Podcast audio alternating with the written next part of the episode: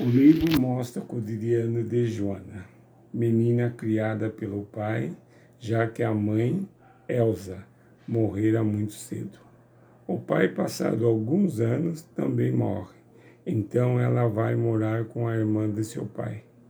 A tia não gostava de Joana, pois a presença da menina a sufocava e a enviou para um internato. Lá ocorre uma paixão avassaladora por seu professor um pouco mais velho. Um ponto culminante que a enviou para o internato foi, dias antes, acompanhando a tia às compras, com um teste para si mesma. É a causa espanto para os outros.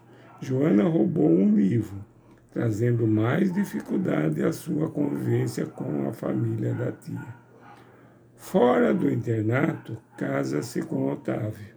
Joana fica grávida, mas descobre que o marido tem uma amante e que também estava grávida. Ocorre a separação.